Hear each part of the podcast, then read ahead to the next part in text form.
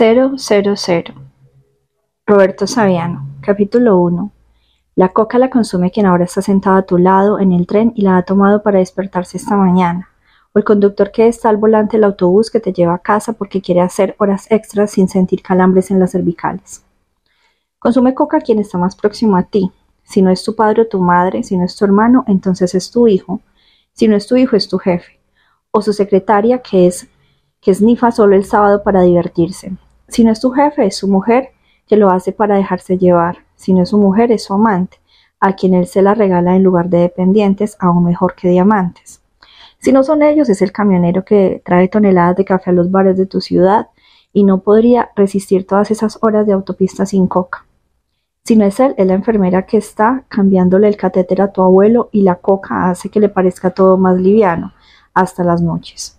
Si no es ella, es el pintor que está repintando la habitación de tu chica, que ha empezado por curiosidad y luego se ha encontrado con que ha contraído deudas. Quien la consume está ahí contigo. Es el policía que está a punto de pararte, que es Nifa desde hace años y ahora ya se han enterado todos y lo escriben en cartas anónimas que mandan a los oficiales esperando que lo suspendan antes de que haga alguna gilipollez. Si no es él, es el cirujano que está despertándose ahora para operar a tu tía y con la coca es capaz de abrir hasta seis personas en un día, o el abogado al que tienes que ir para divorciarte.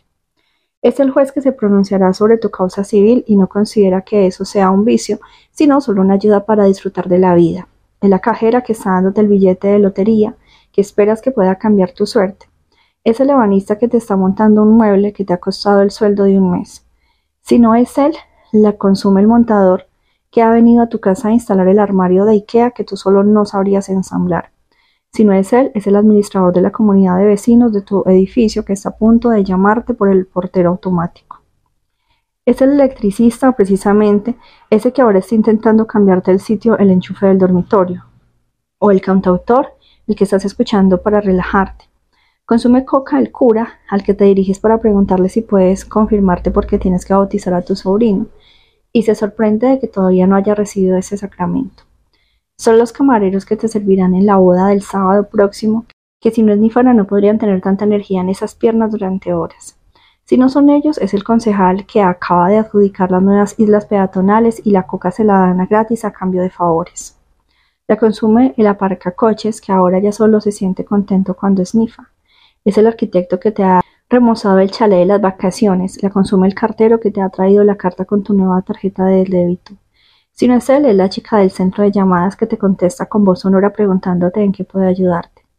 Esa viveza, igual en todas las llamadas, es efecto del polvo blanco. Si no es ella, es el ayudante que ahora está sentado a la derecha del profesor y espera para hacerte el examen. La coca le ha puesto nervioso. Es el fisioterapeuta que está intentando ponerte la rodilla en su sitio. A él, en cambio, la coca le vuelve sociable.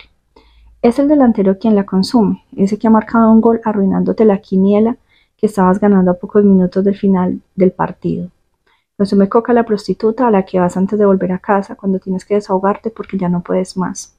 Ella toma la coca para no ver más a quien tiene delante, detrás, encima o debajo. La toma el gigoló que te ha regalado por tus 50 años. Tú y él. La coca le da la sensación de ser el más macho de todos. Consume coca el sparring con el que te entrenas en el ring para tratar de adelgazar. Si no es él quien la consume, es el instructor de equitación de tu hija, la psicóloga la que va tu mujer.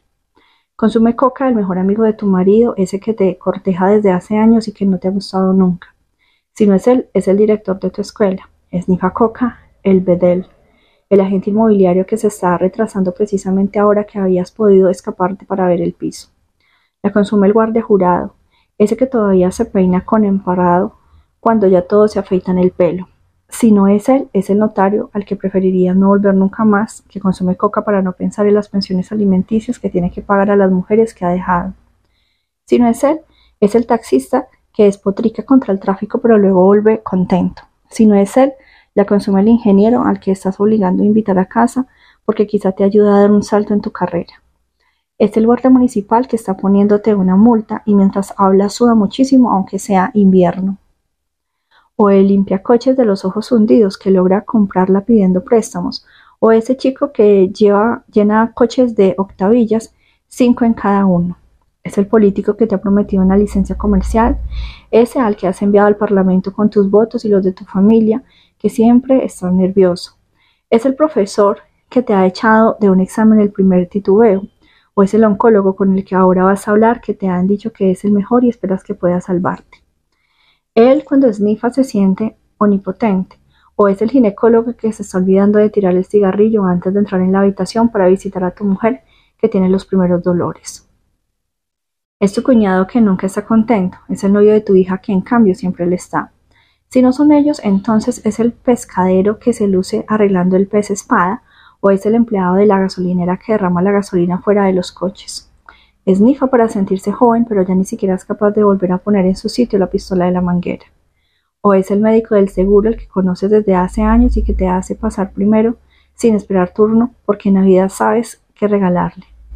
La consume el portero de tu edificio, pero si no la consume él, entonces la está consumiendo la profesora que da clases particulares a tus hijos, el profesor de piano de tu sobrino, el sastre de la compañía de teatro a la que irás a ver esta noche, el veterinario que cura a tu gato, el alcalde con el que has ido a cenar, el constructor de la casa en la que vives, el escritor al que lees antes de dormir, la periodista a la que escucharás en el telediario. Pero si, pensándolo bien, crees que ninguna de esas personas puede esnifar cocaína, o bien eres incapaz de verlo, o mientes, o bien sencillamente la persona que la consume eres tú. 1. La lección. Estaban todos alrededor de una mesa justo en Nueva York, no lejos de aquí. ¿Dónde? pregunté instintivamente. Me miró como diciendo que no creía que fuera tan idiota como para hacer semejantes preguntas. Las palabras que estaba a punto de oír eran un intercambio de favores. La policía unos años antes había detenido a un chico en Europa, un mexicano con pasaporte estadounidense. Tras enviarlo a Nueva York lo habían dejado al baño María inmerso en las aguas de las operaciones de tráfico de la ciudad y evitándole la cárcel. De vez en cuando largaba alguna que otra cosa y a cambio no lo detenían. No exactamente como un confidente, sino más bien como algo muy próximo que no le hiciera sentirse un infame, pero tampoco un afiliado silencioso o mertoso duro como el granito. Los policías le preguntaban cosas genéricas, no detalladas hasta el punto de poderlo comprometer en su grupo. Bastaba con que informaran de un aire, un talante, rumores de reuniones o de guerras. No pruebas, no indicios, rumores. Los indicios ya irían a buscarlos en un segundo momento. Pero ahora eso ya no bastaba. El chico había grabado una conversación de su iPhone durante una reunión en la que había participado y los policías estaban inquietos. Algunos de ellos con los que me relacionaba desde hacía años querían que yo escribiera sobre ello, que escribiera sobre ello en alguna parte, haciendo ruido para comprobar las reacciones, para saber si la historia que estaba a punto de escuchar había sido de veras tal como decía el muchacho, o era en cambio una puesta en escena, un guiño montado por alguien para embaucar a chicanos e italianos. Yo tenía que escribir sobre ello para crear movimiento en los ambientes donde aquellas palabras se habían pronunciado, donde se habían escuchado. El policía me esperó en Battery Park en un pequeño muelle, sin sombreros de gabardina ni gafas de sol. Nada de ridículos disfraces. Llegó vestido con una camiseta llena de colorido, chanclas y la sonrisa de quien no ve el momento de contar un secreto. Hablaba un italiano lleno de inflexiones dialectales, pero comprensible. No buscó ninguna forma de complacidad había recibido órdenes de contarme aquel hecho y lo hizo sin meditarlo demasiado. Lo recuerdo perfectamente. Aquel relato me ha quedado dentro. Con el tiempo me he convencido de que las cosas que recordamos no, las conservamos solo en la cabeza, no están todas en la misma zona del cerebro. Me he convencido de que también otros órganos tienen memoria. El hígado, los testículos, las uñas, el costado. Cuando escuchas palabras decisivas se quedan enganchadas allí y cuando estas partes recuerdan le envían lo que han registrado el cerebro. Aún con más frecuencia me percato de que recuerdo con el estómago, que almacena lo hermoso y lo horrible. Sé que ciertos recuerdos están allí, lo sé porque el estómago me mueve, y a veces se mueve también la barriga. Es el diafragma que produce ondas, una lámina sutil, una membrana ahí clavada con las raíces en el centro de nuestro cuerpo. Es de ahí de donde parte todo. El diafragma hace jadear, estremecerse, pero también orinar, defecar, vomitar. Es de ahí de donde parte el impulso durante el parto. Y también estoy seguro de que hay sitios que recogen lo peor, conservan los desechos. Yo no sé dónde estará ese sitio dentro de mí, pero está lleno. Y ahora está saturado, tan colmado que ya no cabe nada más. Mi lugar de los recuerdos, o mejor de los desechos, está ahí. Pareciera una buena noticia, ya no hay espacio para el dolor, pero no lo es. Si los desechos ya no tienen un sitio a donde ir, empiezan a colocarse también donde no deben. Se meten en los sitios que acogen recuerdos distintos. El relato de aquel policía ha colmado definitivamente esa parte de mí que recuerda las peores cosas.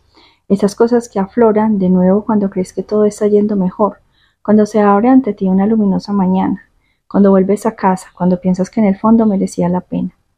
En esos momentos, como una regurgitación, como una exhalación de alguna parte, resurgen recuerdos oscuros, tal como los residuos de un vertedero enterrados bajo tierra cubiertos de plástico, encuentran de un modo u otro su camino para salir a flote y envenenarlo todo. De ahí que precisamente en esa zona del cuerpo conserve el recuerdo de aquellas palabras.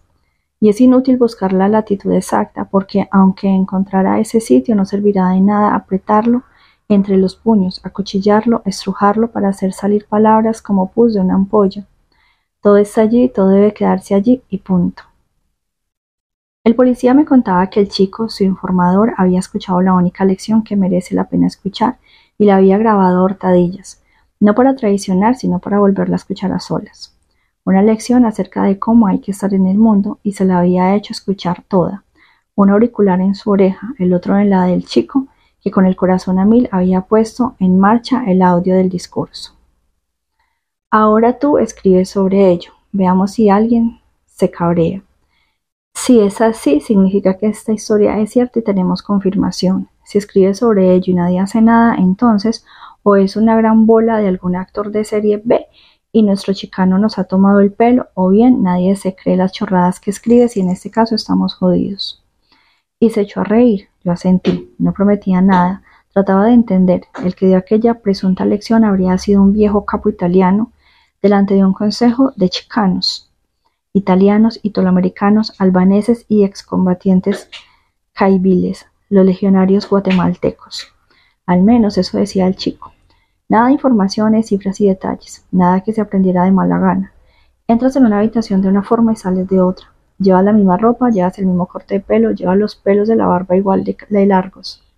No tienes señales de adiestramiento, cortes en los arcos supreciales o la nariz rota. No te han lavado el cerebro con sermones. Entras y a primera vista sales igual a como eras cuando te empujaron dentro, pero igual solo por fuera. Por dentro todo es distinto. No te han revelado la verdad última, sino que simplemente han puesto en su sitio exacto unas cuantas cosas, cosas que hasta aquel momento no habías sabido cómo utilizar, que no habías tenido el coraje de abrir, de acomodar, de observar. El policía me leía de una agenda la transcripción que se había hecho del discurso. Se habían reunido en una habitación no muy lejos de donde estamos ahora sentados al azar sin ningún orden, no en forma de herradura como en las funciones rituales de afiliación. Sentados como uno se sienten en el círculo recreativo de los pueblos de provincias del sur de Italia o en los restaurantes de Arthur Avenue para ver un partido de fútbol en televisión. Pero en aquella habitación no había ningún partido de fútbol ni ninguna reunión entre amigos, todos eran gente afiliada con distintos grados a las organizaciones criminales. El viejo italiano se levantó. Sabían que era hombre de honor y que había venido a Estados Unidos después de haber vivido mucho tiempo en Canadá.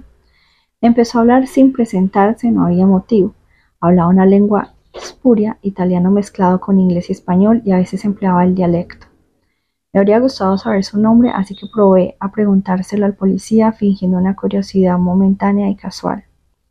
El policía no intentó siquiera contestarme, solo se oyeron las palabras del capo el mundo de los que creen que se puede vivir con la justicia, con las leyes iguales para todos, con un buen trabajo, la dignidad, las calles limpias, las mujeres iguales a los hombres, es solo un mundo de maricas que creen que pueden engañarse a sí mismos. Y también a quienes les rodean. La chorrada sobre el mundo, mejor dejémoselas a los idiotas, los idiotas ricos que se compran ese lujo, el lujo de creer en el mundo feliz, en el mundo justo. Ricos con sentimiento de culpa y con algo que esconder, Who rules just does it and that's it. Quien manda lo hace y basta. O bien puede decir, en cambio, que manda por el bien, por la justicia, por la libertad. Pero esas son cosas de mujeres, dejémoslos a los ricos, a los idiotas. Quien manda, manda y punto. Traté de preguntar cómo iba vestido, cuántos años tenía.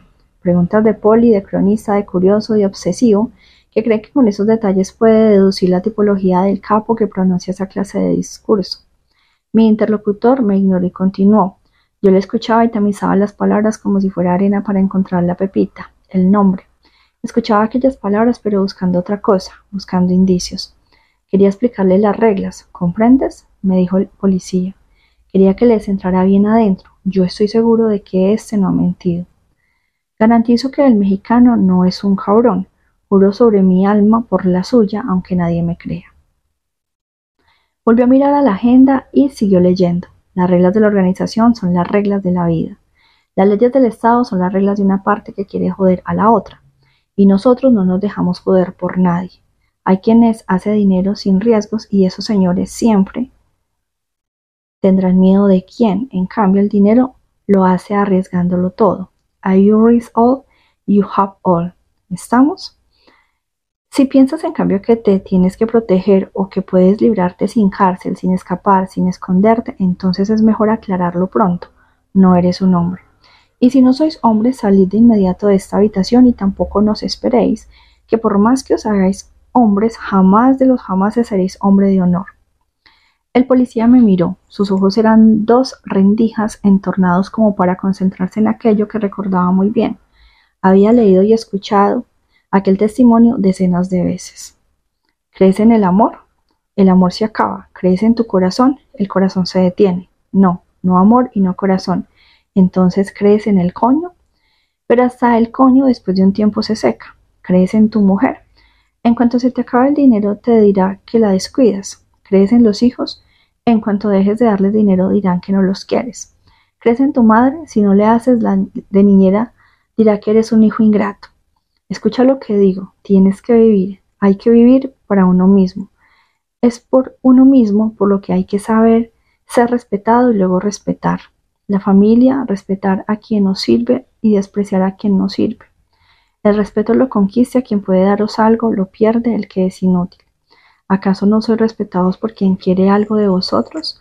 Porque nos tiene miedo y cuando no podéis dar nada, cuando ya no tenéis nada, cuando ya no servís. Se os considera basura. Cuando no podéis dar nada, no sois nada. Yo, me dijo el policía, he deducido que el capo, el italiano, era alguien que contaba, alguien que conocía la vida, que la conocía de verdad. El mexicano no puede haber grabado ese discurso él solo. El chicano fue al colegio hasta los 17 años y lo pescaron en una timba en Barcelona. Y el calabre de este río, ¿cómo iba a inventárselo un actor o un fanfarrón? Que si no fuera por la abuela de mi mujer tampoco yo habría entendido esas palabras. Ya había escuchado ya discursos de filosofía moral, mafiosa, a decenas en las declaraciones de los arrepentidos en las escuchas policiales, pero este tenía una característica insólita, se presentaba como un adiestramiento del alma, era una crítica de la razón práctica mafiosa.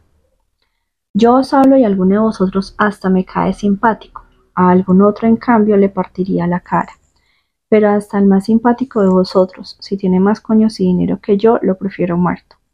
Si uno de vosotros se convierte en mi hermano, yo lo elijo en la organización como mi igual, el destino es indudable e intentará joderme. Don't think a friend will be forever a friend.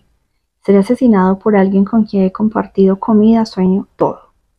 Seré asesinado por quien me ha dado refugio, por quien me ha escondido. No sé quién será.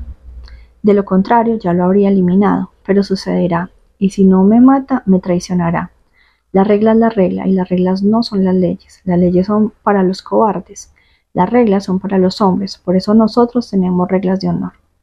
Las reglas de honor no te dicen que tienes que ser justo, bueno, correcto. Las reglas de honor te dicen cómo se manda, qué tienes que hacer para manejar gente, dinero, poder.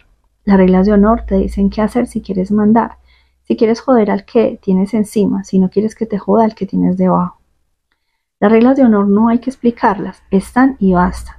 Se han hecho solas con la sangre y en la sangre de cada hombre de honor. ¿Cómo puedes elegir? Aquella pregunta iba por mí, busqué la respuesta más justa, pero esperé prudentemente antes de hablar, pensando que quizá el policía todavía estaba repitiendo las palabras del capo. ¿Cómo puedes elegir en pocos segundos, en pocos minutos, en pocas horas lo que tienes que hacer? Si eliges mal, pagas durante años una decisión tomada en cuestión de nada, las reglas están, están siempre, pero has de saber reconocerlas y has de saber cuándo rigen. Y luego las leyes de Dios. Las leyes de Dios están dentro de las reglas. las leyes de Dios, pero las verdaderas, no las utilizadas para hacer temblar a un pobre infeliz. Pero recordad esto, pueden existir todas las reglas de honor que queráis, pero solo cabe una certeza, sois hombres si dentro de vosotros sabéis cuál es vuestro destino. Un pobre infeliz se arrastra para estar cómodo. Los hombres de honor saben que todo muere, que todo pasa, que nada permanece. Los periodistas empiezan con ganas de cambiar el mundo y terminan con ganas de llegar a ser directores. Es más fácil condicionarlos que corromperlos. Cada cual vale solo para sí y para la honorata societa. Y la honorata societa te dice que solo cuentas si mandas. Después puedes elegir la forma, puedes controlar con dureza o puedes comprar el consentimiento. Puedes mandar sacando sangre o dándola. La honorata societa sabe que todo hombre es débil, vicioso, vanidoso. Sabe que el hombre no cambia y por eso la regla lo es todo. Los vínculos basados en la amistad sin la regla no son nada. Todos los problemas tienen una solución y desde tu mujer que te deja hasta tu grupo que se divide y esa solución solo depende de cuánto ofrezcas. Si os va mal es solo porque habéis ofrecido poco, no lo suficiente, no busquéis otras motivaciones. Parecía un seminario para aspirantes a capos, pero ¿cómo era posible? Se trata de saber quién quieres ser. Si atracas, disparas, violas, traficas, ganarás durante un tiempo, luego te cogerán y te machacarán.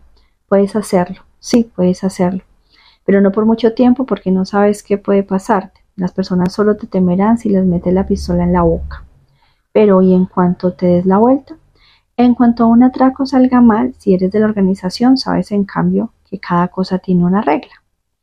Si quieres ganar, hay manera de hacerlo. Si quieres matar, hay motivos y métodos.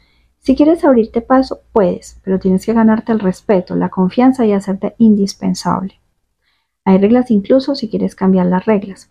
Cualquier cosa que hagas al margen de las reglas no puedes saber cómo acabará. Cualquier cosa que hagas que siga las reglas de honor, en cambio, sabes exactamente a dónde te llevará. Y sabes exactamente cuáles serán las reacciones de los que te rodean. Si queréis ser hombres normales y corrientes, seguid igual. Si queréis convertiros en hombres de honor, debéis tener reglas. Y la diferencia entre un hombre normal y corriente y un hombre de honor es que el hombre de honor siempre sabe lo que pasa.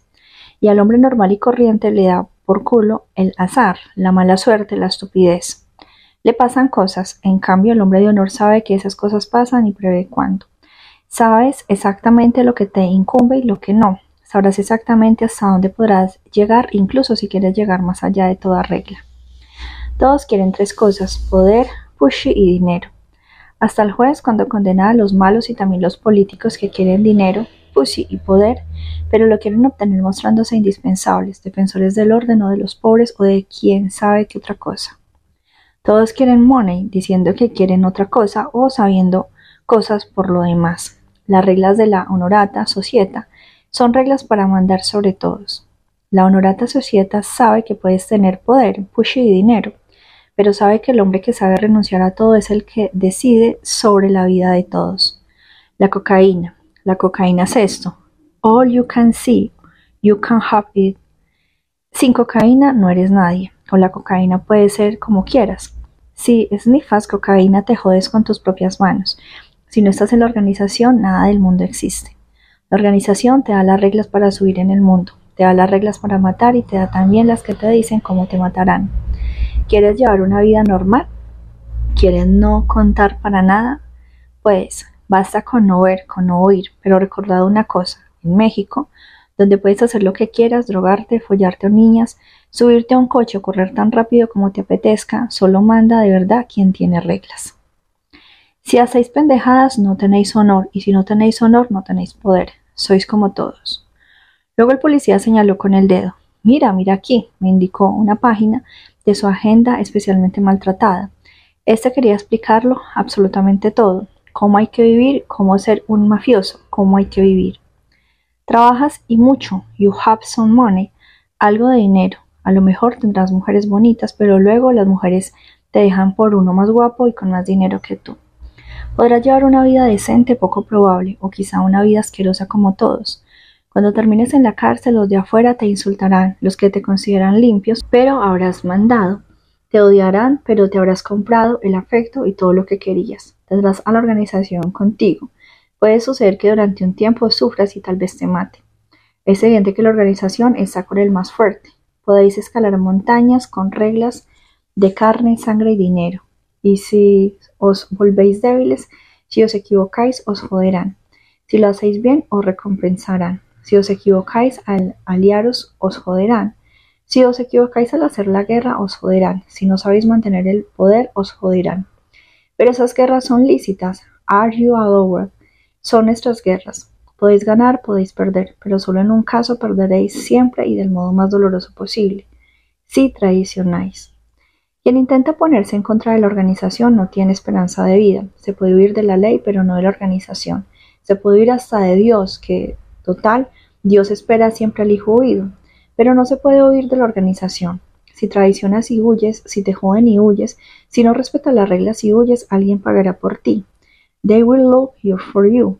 They will go to your family, to your alias. Estarás para siempre en la lista, y nada podrá borrar jamás tu nombre, nor time nor money.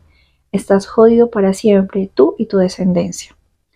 El policía cerró la agenda. El chico salió con como de un trance, dijo.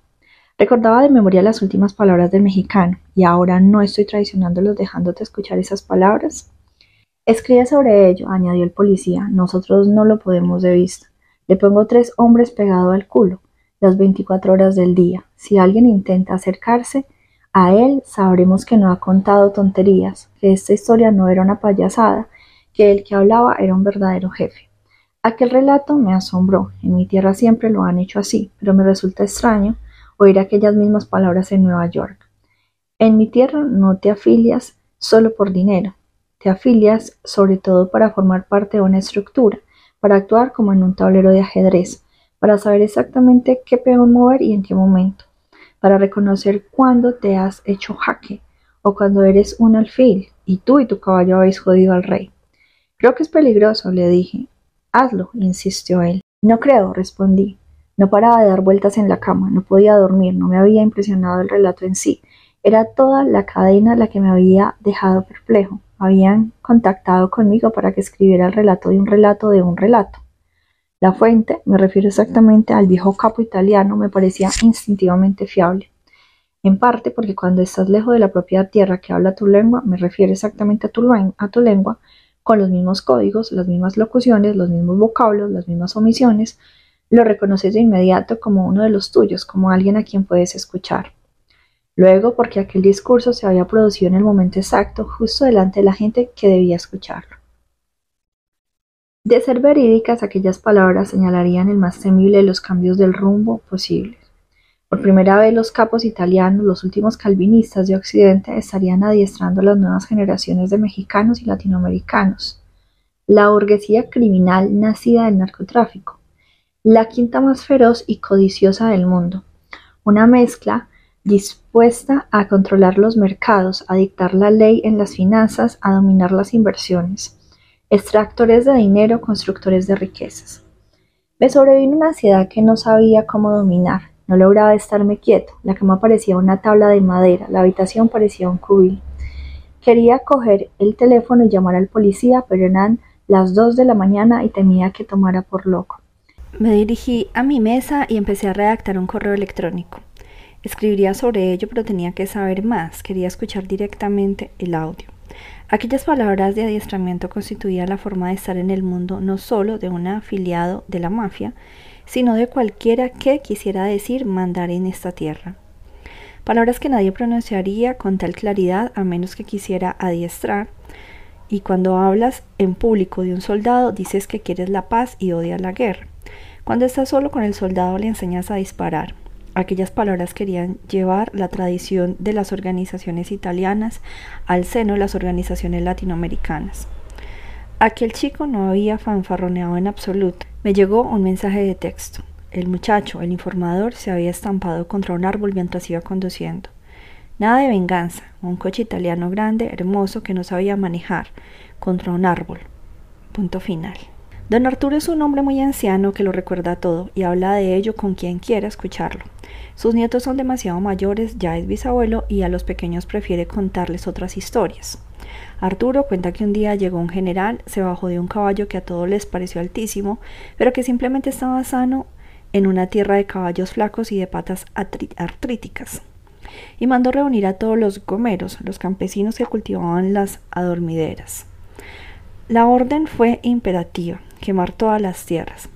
Es así como llega el Estado, solo con órdenes imperativas. O aceptaban o irían a la cárcel. Diez años.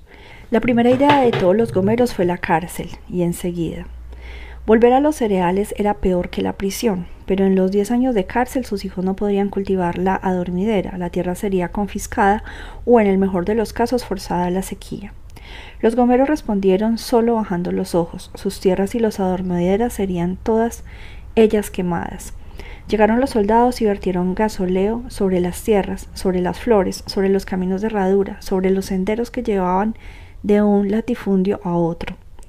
Arturo contaba cómo las tierras rojas de adormideras se tiñeron de negro de un ungüento denso y oscuro.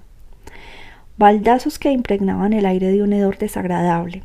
En aquellos tiempos todo el trabajo se hacía a mano, todavía no existían las grandes bombas para verter venenos, bardazos y peste. Pero no es por eso por lo que el viejo Arturo lo recuerda todo, lo recuerda porque fue allí donde aprendió cómo se reconoce el coraje y cómo la cobardía sabe a carne humana. Se quemaron los campos lentamente, no de una llamarada, sino franja a franja, con el fuego contagiado, contagiando al fuego.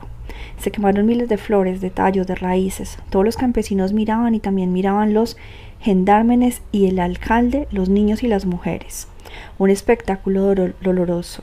Un espectáculo doloroso. Luego, de repente, vieron salir no muy lejos unas bolas que aullaban de entre las zarzas ardientes. Parecían llamas vivas que brincaban y luego agonizaban, pero no eran llamas que de repente se hubieran henchido de espíritu y movimiento. Eran los animales que se habían aletargado escondidos entre las adormideras y no se habían apercibido del ruido de los baldazos ni del hedor del gasoleo que no conocían. Conejos ardientes, perros callejeros, hasta un pequeño mulo, eran presa del fuego, no había nada que hacer. El gasóleo que, que quema las carnes, no hay agua que pueda apagarlo y la tierra de alrededor ardía. Chillaban y se consumía delante de todos, no fuese el único drama. También se quemaron los gomeros que, embriagados, se habrían quedado amodorrados mientras vestían el gasoleo. Echaban gasóleo y bebían cerveza, luego se habían adormilado entre las plantas. El fuego les había pillado también a ellos, gritaban mucho menos que los animales y se movían tambaleándose como si el alcohol de la sangre alimentara las llamas desde adentro. Nadie fue a apagarlos, nadie corrió con una manta. Las llamas eran demasiado altas. Fue entonces cuando don Arturo empezó a aprender. Recuerda a una perra toda piel y huesos que corre hacia el fuego vivo. Entra y sale de aquellas zarzas infernales y saca dos o tres. Y luego seis cachorros, y a cada uno de ellos lo rebosa en tierra para apagarlo. Chamuscados pero vivos, tosían humo y ceniza. Estaban llagados pero vivían. Caminaban sobre sus patitas detrás de ella, pasando por delante los espectadores del fuego. Parecía mirar a todos los presentes. Sus ojos se clavaron en los gomeros, en los soldados y en cualquier ser humano que estuviera allí presente, miserable e inmóvil. Un animal sabe percibir la cobardía, el miedo, un animal lo respeta. El miedo es el instinto más vital, el que más hay que respetar. La cobardía es una opción, el miedo es un estado. Aquella perra tuvo miedo, pero se zambulló entre las llamas para salvar a los cachorros. Ningún hombre había salvado a otro hombre. Los habían dejado quemarse a todos. Así lo contaba el viejo. No hay una edad para comprender. A él le había ocurrido pronto, a los ocho años, y hasta los noventa se ha conservado esta verdad. Los animales tienen coraje y saben lo que significa defender la vida. Los hombres alardean de coraje, pero no saben hacer otra cosa que obedecer, arrastrarse, ir tirando. Durante veinte años solo hubo ceniza en lugar de las flores de adormidera. Luego Arturo recuerda que vino un general.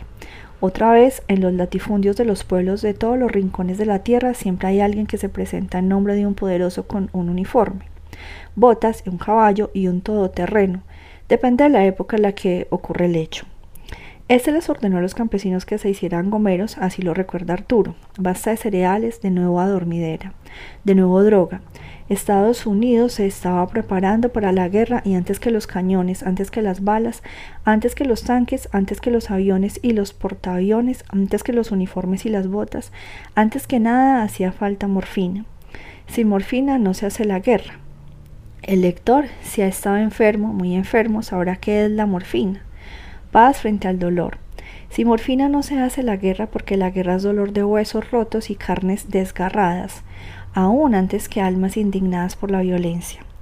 Para la indignación están los tratados y las manifestaciones y las velas y los piquetes. Para la carne que se quema solo hay una cosa, la morfina. Quizá el lector pertenezca a esta parte del mundo que todavía vive tranquila. Conoce los gritos de los hospitales, de parturientas y enfermos, de niños que chillan y huesos que se dislocan. Pero no habrá oído nunca los gritos de un hombre alcanzado por una bala, con los huesos partidos por una metralleta o las esquirlas de una explosión que lo han traspasado arrancándole un brazo o media cara. Esos son gritos, lo único que la memoria no olvida. La memoria de los sonidos es lábil, se relaciona con las acciones, con los contextos, pero los gritos de la guerra no se van. Con esos gritos se despiertan supervivientes y reporteros, médicos y soldados en activo. Si has oído los gritos de un hombre que está muriendo o ha sido herido en el frente, es inútil que gastes dinero en psicoanalistas o que busques caricias. Son gritos que no olvidarás jamás. Esos gritos Solo la química puede pararlos, amortiguarlos, nublarlos. Cuando oyen esos gritos, todos los conmilitones de heridos se petrifican. No hay nada más antimilitarista que el grito de un herido de guerra. Solo la morfina puede apagar esos gritos y dejar a los demás convencidos de que saldrán bien librados y ganarán indemnes la batalla. Así, Estados Unidos, que tenía necesidad de morfina para la guerra, pidió a México que incrementara la producción de opio y hasta construyeron tramos de ferrocarriles para facilitar su transporte. ¿Cuánto hacía falta? Mucho, el máximo posible. El viejo Arturo había crecido, tenía casi 30 años y ya cuatro hijos. No volvería a incendiar como su padre las tierras que estaba trabajando.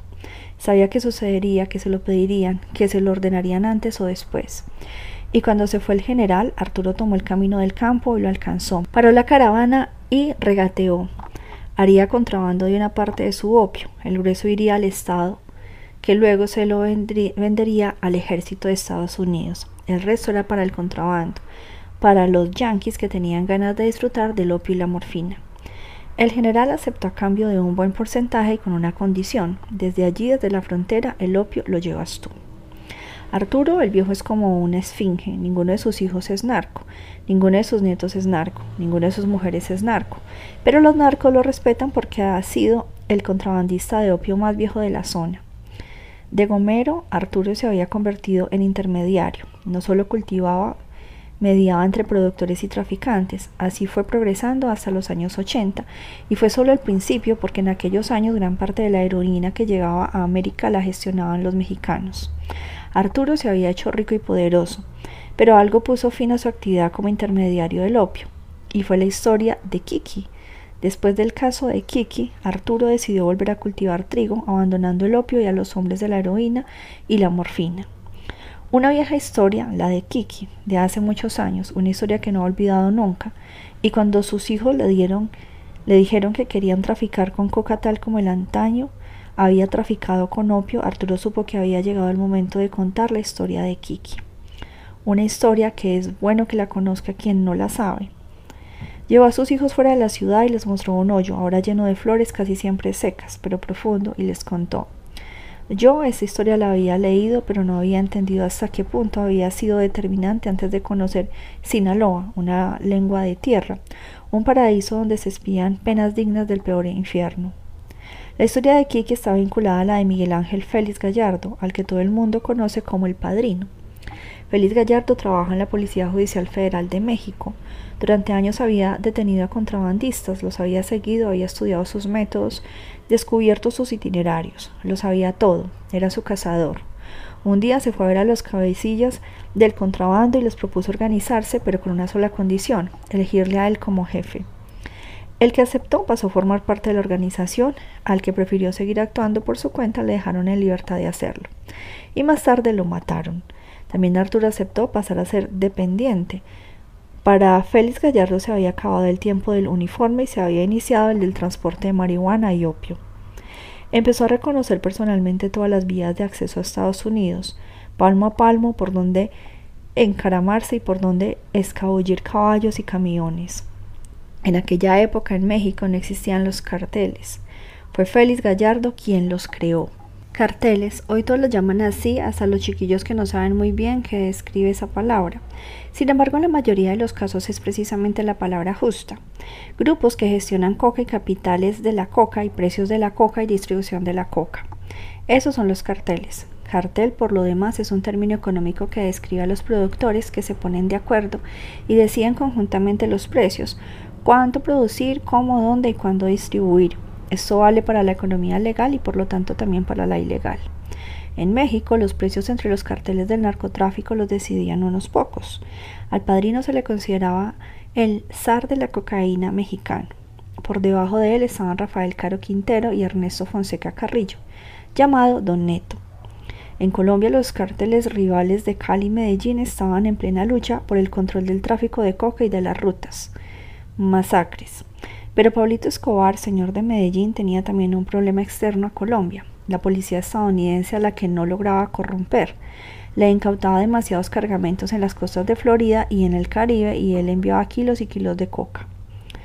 Los aeropuertos se convertían en aduanas donde pagar precios demasiado altos y él perdía allí un montón de dinero. Así que Escobar decidió pedir ayuda a Félix Gallardo. Se entendieron enseguida. Escobar, el mágico, y Félix Gallardo el padrino. Y llegaron a un acuerdo. Los mexicanos transportarían coca a Estados Unidos. Félix Gallardo conocía las fronteras y para él los canales estaban abiertos. Conocía las rutas de la marihuana, habían sido las del opio y se convertirían en las de la cocaína. El padrino se fiaba de Escobar, sabía que no le opondría ningún rival porque el capo colombiano no tenía la fuerza necesaria para establecer a un hombre suyo en México. Félix Gallardo no lo garantizó la exclusiva, Daría prioridad a Medellín, pero si Cali u otros carteles más pequeños le pedían que gestionara el transporte de sus cargamentos, también los aceptaría sin duda a ellos. Ganar con todo sin convertirse en enemigo de nadie. Difícil norma de vida, pero al menos en esa fase en la que muchos necesitaban aquella vía de paso, era posible extraer dinero de todos, cada vez más dinero. Los colombianos tenían la costumbre de pagar cada cargamento en efectivo. Medellín pagaba y los mexicanos hacían el transporte a Estados Unidos a cambio de pesos luego de dólares. Sin embargo, al cabo de un tiempo, el padrino intuyó que el dinero podría devaluarse y que la cocaína resultaba más conveniente distribuirla directamente en el mercado norteamericano sería un gran golpe. Cuando el cártel colombiano empezó a encargar más cargamentos, el padrino quiso que le pagaran en mercancía.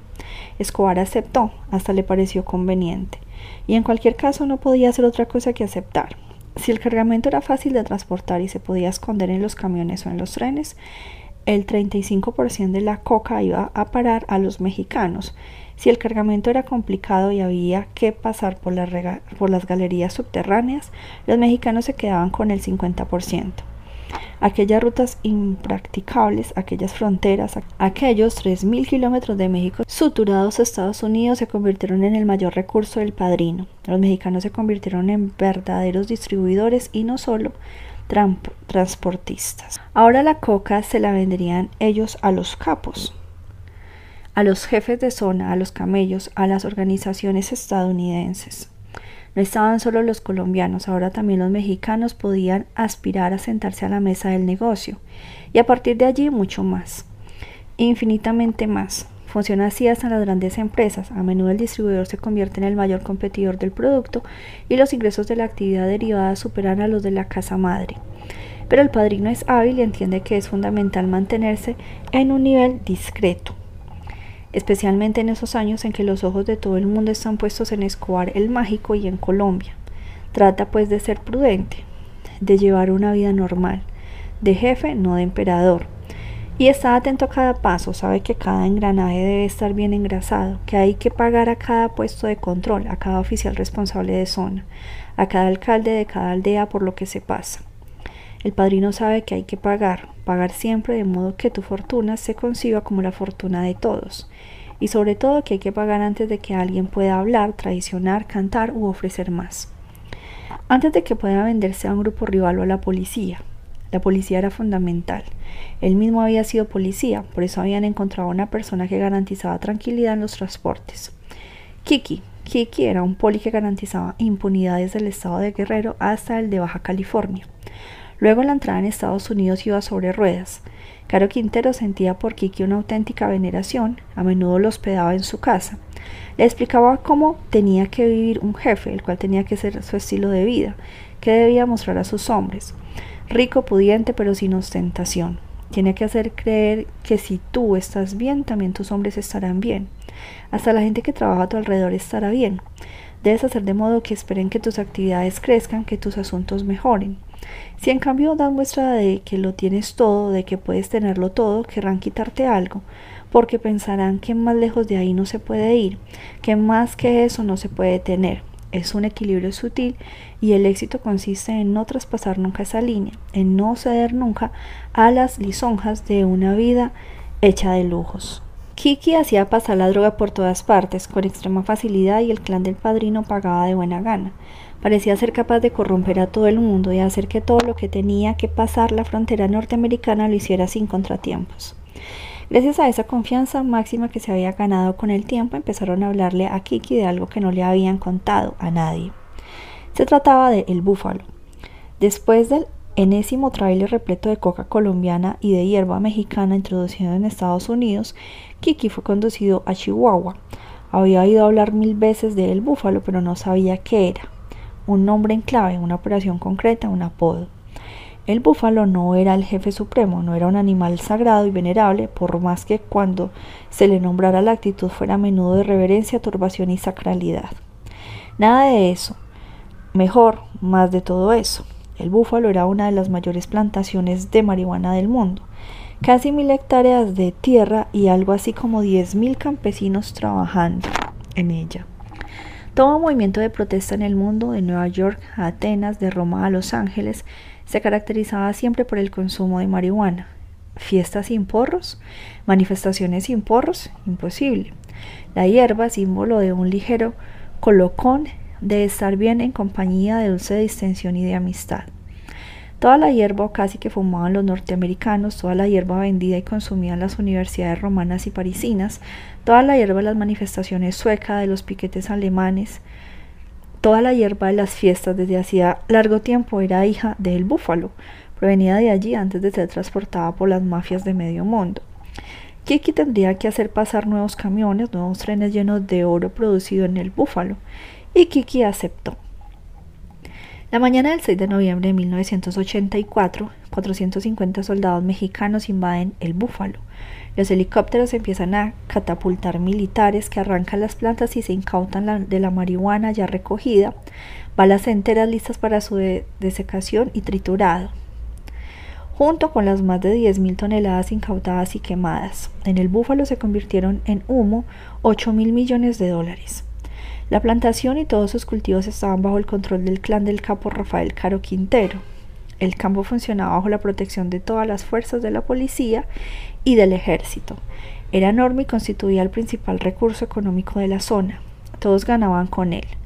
Caro Quintero no podía creer que con todo el dinero invertido para engrasar toda aquella maquinaria, para corromper a policías y ejércitos, se le hubiera podido escapar una operación militar de tales dimensiones. Hasta los aviones militares que sobrevolaban aquel territorio le avisaban antes de hacerlo, le pedían autorización a él. Nadie lograba entender qué había ocurrido. Los mexicanos debían de haberse visto presionados por los norteamericanos. La DEA, la policía antidroga estadounidense, tenía que haber metido las narices en la operación. Caro Quintero y el padrino estaban preocupados. Entre los dos había una relación de gran confianza. Ellos eran los cofundadores de la organización que tenía el monopolio del narcotráfico en México. Pidieron a todos los que trabajaban para ellos en todos los niveles de responsabilidad que investigaran a todo aquel que tuviese en nómina, porque lo que había sucedido habrían tenido que saberlo con antelación. Generalmente si se iba a hacer una incautación se les advertía y ellos mismos hacían que se encontrara un poco de droga, una buena cantidad. Si el policía que tenía que llevar a la incautación tenía a su disposición las cámaras de telediario o había, o había de hacer carrera. Algo menos si no era uno de esos hombres. Kiki habló con todos, habló con Don Neto, habló con los referentes políticos del padrino, se desplazó a Guadalajara donde se habían reunido todos los cabecillas.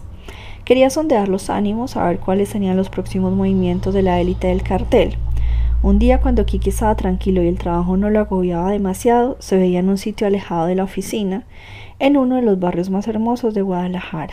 El 7 de febrero de 1985, Kiki salió de la habitación, dejó la tarjeta de identidad y la pistola en el cajón y bajó a la calle. Cuando se acercó a su camioneta, cinco hombres, tres delante del motor y dos situados junto al maletero, le apuntaron con sus pistolas. Kiki levantó las manos, trató de reconocer los rostros de quienes le amenazaban. Intentaría saber si eran sicarios a los que conocía o si era algún cabecilla al que le, en el que el pasado había agraviado o favorecido. Probablemente con las manos en la nuca le subieron al Volkswagen Atlantic Beige. Su mujer siguió esperándolo y al no verlo llegar llamó a la oficina. A Kiki se lo llevaron a la calle López de Vega. Conocía bien aquella casa, un edificio de dos plantas con galería y pista de tenis. Era una de las fincas de los hombres del padrino. Le habían descubierto, porque Kiki no era el enésimo policía mexicano a sueldo de los narcos, no era el policorrupto y extremadamente capaz convertido en alquimista del padrino. Kiki era un hombre de la DEA, la Room Enforcement Administration. Su verdadero nombre era Enrique Camarena Salazar, estadounidense de origen mexicano, había entrado en la DEA en 1974. Había empezado a trabajar en California y luego le habían destinado a la sede de Guadalajara. Durante cuatro años, Kiki Camarena cartografió la red de los grandes traficantes de cocaína y marihuana del país. Empezó a pensar en la posibilidad de infiltrarse porque las operaciones policiales llevaban a la detención de campesinos, camellos, conductores o sicarios, cuando el problema estaba en otra parte. Quería superar el mecanismo de las grandes detenciones, de las detenciones espectaculares en número pero insignificantes en importancia. Entre 1974 y 1976, cuando se instituyó una fuerza operativa conjunta del gobierno mexicano y la DEA para erradicar la producción de opio en las montañas de Sinaloa, hubo cuatro mil detenciones, pero en todos los casos se trataba de cultivadores y transportistas. Si no se detenían los cabecillas del tráfico, si no se detenía quienes movían los hilos de todo, la organización estaba destinada a perdurar para siempre, a regenerarse continuamente. Kiki trataba de infiltrarse cada vez más con el narcotráfico del Triángulo de Oro, es decir, el territorio comprendido entre los estados de Sinaloa, Durango y Chihuahua, una zona de gran producción de marihuana y opio. La madre de Kiki estaba preocupada y era contraria, no estaba de acuerdo con aquel trabajo, no quería que su hijo por sí solo se enfrentara a los reyes del narcotráfico mundial. Pero Kiki le respondió sencillamente esto. Aunque sea una sola persona, puedo marcar la diferencia. Era su filosofía y así fue. A Kiki lo traicionaron. Muy pocos sabían de la operación y entre esos pocos alguien habló. Los secuestradores lo llevaron a una habitación y empezaron a torturarlo. Había que actuar de manera ejemplar. Nadie debía olvidar nunca cómo se había castigado a Kiki Camarena por haberles traicionado. Encendieron una grabadora y lo grabaron todo porque tenían que demostrarle al padrino que habían hecho lo imposible para que Kiki dijera todo lo que sabía. Porque durante las palizas y las torturas querían que todo lo que él dijera quedara grabado para captar cada concesión, hasta la más insignificante de las informaciones. En aquel momento todo era útil. Querían saber cuánto había contado ya Kiki y quiénes eran los otros miembros de su equipo de infiltrados.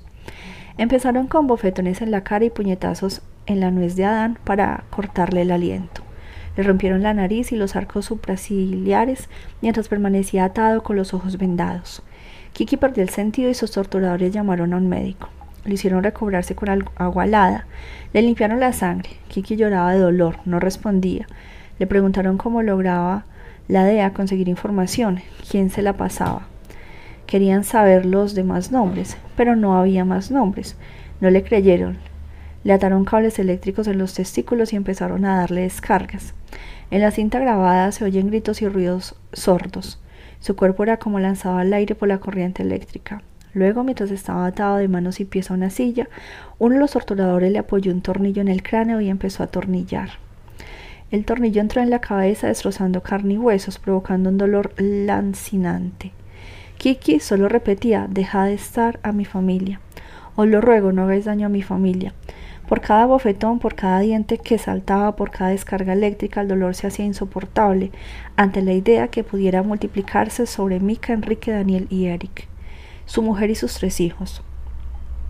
En las grabaciones es lo que repite más a menudo. Puedes tener cualquier tipo de relación con tu familia, pero cuando sabes que podría pagar por tus responsabilidades, el dolor se vuelve insoportable. Como insoportable la idea de que algún otro lo experimentará por tu culpa, por una elección tuya. Cuando el dolor se apodera del cuerpo genera reacciones inesperadas, impensables. No declara la mayor mentira esperando que pueda terminar, porque temes que luego serás descubierto y que aquel dolor volverá, si es posible en forma aún más lancinante. El dolor te hace decir exactamente lo que el torturador quiere saber, pero lo más insoportable que te ocurre cuando experimentas un dolor que no logras aguantar es la pérdida total de orientación psíquica. Te encuentras en el suelo, entre tu sangre, entre tus meados, entre tus babas, con los huesos rotos, y a pesar de eso no tienes elección, sigues encomendándote a ellos, a su razón, a su inexistente piedad. El dolor de la tortura te hace perder la cognición y te hace echar fuera sin mediación los últimos miedos. Te hace implorar piedad, piedad sobre todo para tu familia. ¿Cómo se puede pensar que quien es capaz de quemarte los testículos y clavarte un tornillo en el cráneo pueda escuchar los ruegos de que perdone a su familia? Kiki imploraba y bastaba, el resto no lo sospechaba. ¿Cómo se puede pensar que en cambio sus ruegos no iban a ser precisamente un modo de alimentar su hambre de venganza, su crueldad? Le partieron las costillas. Os lo ruego, ¿podéis vendármelas? Se escucha en un momento dado de la grabación. Le habían perforado los pulmones y era como si tuviera hojas de cristal pinchándole la carne. Uno de ellos preparó unas brasas como si tuviera que asar filetes. Calentaron un palo al rojo y se lo introdujeron a Kiki en el recto. Lo violaron con un palo candente. Los gritos grabados son imposibles de escuchar. Nadie ha aguantado sin apagar la grabadora. Nadie ha aguantado sin salir de la habitación donde se escuchaba la cinta. Cuando se cuenta la historia, de Kiki, siempre hay alguien que recuerda que los jueces que escucharon el audio de aquellas cassettes perdieron el sueño durante semanas. Se habla de policías que vomitaron mientras redactaban el informe de aquellas nueve horas de grabación. Algunos transcribieron lo que oyeron llorando, otros se taparon los oídos y gritaron basta. Kiki fue torturado mientras le preguntaban cómo había hecho para manejarlo todo, mientras le pedían nombres, direcciones, cuentas corrientes, pero el infiltrado era solo él, lo había organizado todo él solo, con el acuerdo de algunos de sus superiores y el apoyo de una pequeña estructura en México. La fuerza de su operación encubierta había estado precisamente en su actuación solitaria, pero aquellos pocos policías mexicanos, los poquísimos que conocían su operación, curtidos y probados por años de experiencia, se habían vendido y le habían dado la información a Caro Quintero. De inmediato pareció que la policía mexicana estaba implicada en lo ocurrido, de los testimonios resultó que el secuestro se había efectuado con la ayuda de policías corruptos a sueldo del cartel de Guadalajara. Pero Los Pinos, la residencia presidencial mexicana, no hacía nada, no investigaba, no daba respuesta. Todos los esfuerzos se veían frenados por el gobierno que quitaba importancia a los hechos diciendo simplemente habéis perdido a una persona. Podría estar en Guadalajara tomando el sol. Esta no es una prioridad. No admitían el secuestro. También Washington aconsejó a la DEA que lo dejaran correr y aceptaran lo ocurrido, puesto que las relaciones políticas entre México y Estados Unidos eran demasiado importantes como para verse comprometidas por la desaparición de un agente. Pero la DEA no podía aceptar una derrota de ese calibre y envió a Guadalajara a 25 hombres para que investigaran. Lo que siguió fue una gran caza del hombre para encontrar a Kiki Camera. Camarena. El padrino sintió que el aire era asfixiante. Haber tocado a Kiki probablemente había sido un paso en falso. Pero cuando tienes a toda una clase política como aliada y especialmente cuando crees haberlo previsto todo hasta el más mínimo detalle, tiene la arrogancia de la fuerza y la fuerza del dinero. Con Kiki había que dar ejemplo, la confianza depositada en él había sido máxima y el castigo tenía que ser inolvidable. Debía permanecer en la historia para el recuerdo futuro. Un mes después del secuestro, el 5 de marzo de 1985, se encontró el cuerpo de Kiki en los alrededores de la pequeña aldea de la Angostura, en el estado de Michoacán, a un centenar de kilómetros al sur de Guadalajara. Lo habían dejado en los márgenes de un camino rural. Todavía estaba atado, amordazado y con los ojos vendados. El cadáver presentaba signos de tortura. El gobierno mexicano mintió declarando que el cuerpo lo habían encontrado un campesino en aquel lugar envuelto en un saco de plástico. Las investigaciones del FBI sobre los restos de tierra que había en la piel confirmaron en cambio que el cuerpo había estado enterrado en otra parte y solo en un segundo momento se había dejado allí. Don Arturo, el viejo contrabandista de opio, llevaba a sus hijos justamente a aquella fosa en la que se había enterrado el cuerpo de Kiki, donde depositaba flores. Y cuando sus nietos y los nietos de sus nietos le pedían permiso para entrar en los carteles de los narcos, para trabajar para los narcos, para darles tierras a los narcos, Arturo no contestaba. Él, antaño un respetado cabecilla del opio, había renunciado a todo, pero sus descendientes se quejaban y no entendían el por qué. No le entendían hasta que el viejo los llevaba a todos ellos delante de aquel agujero. Y les hablaba de Kiki, de aquella perra que había visto cuando era un chiquillo.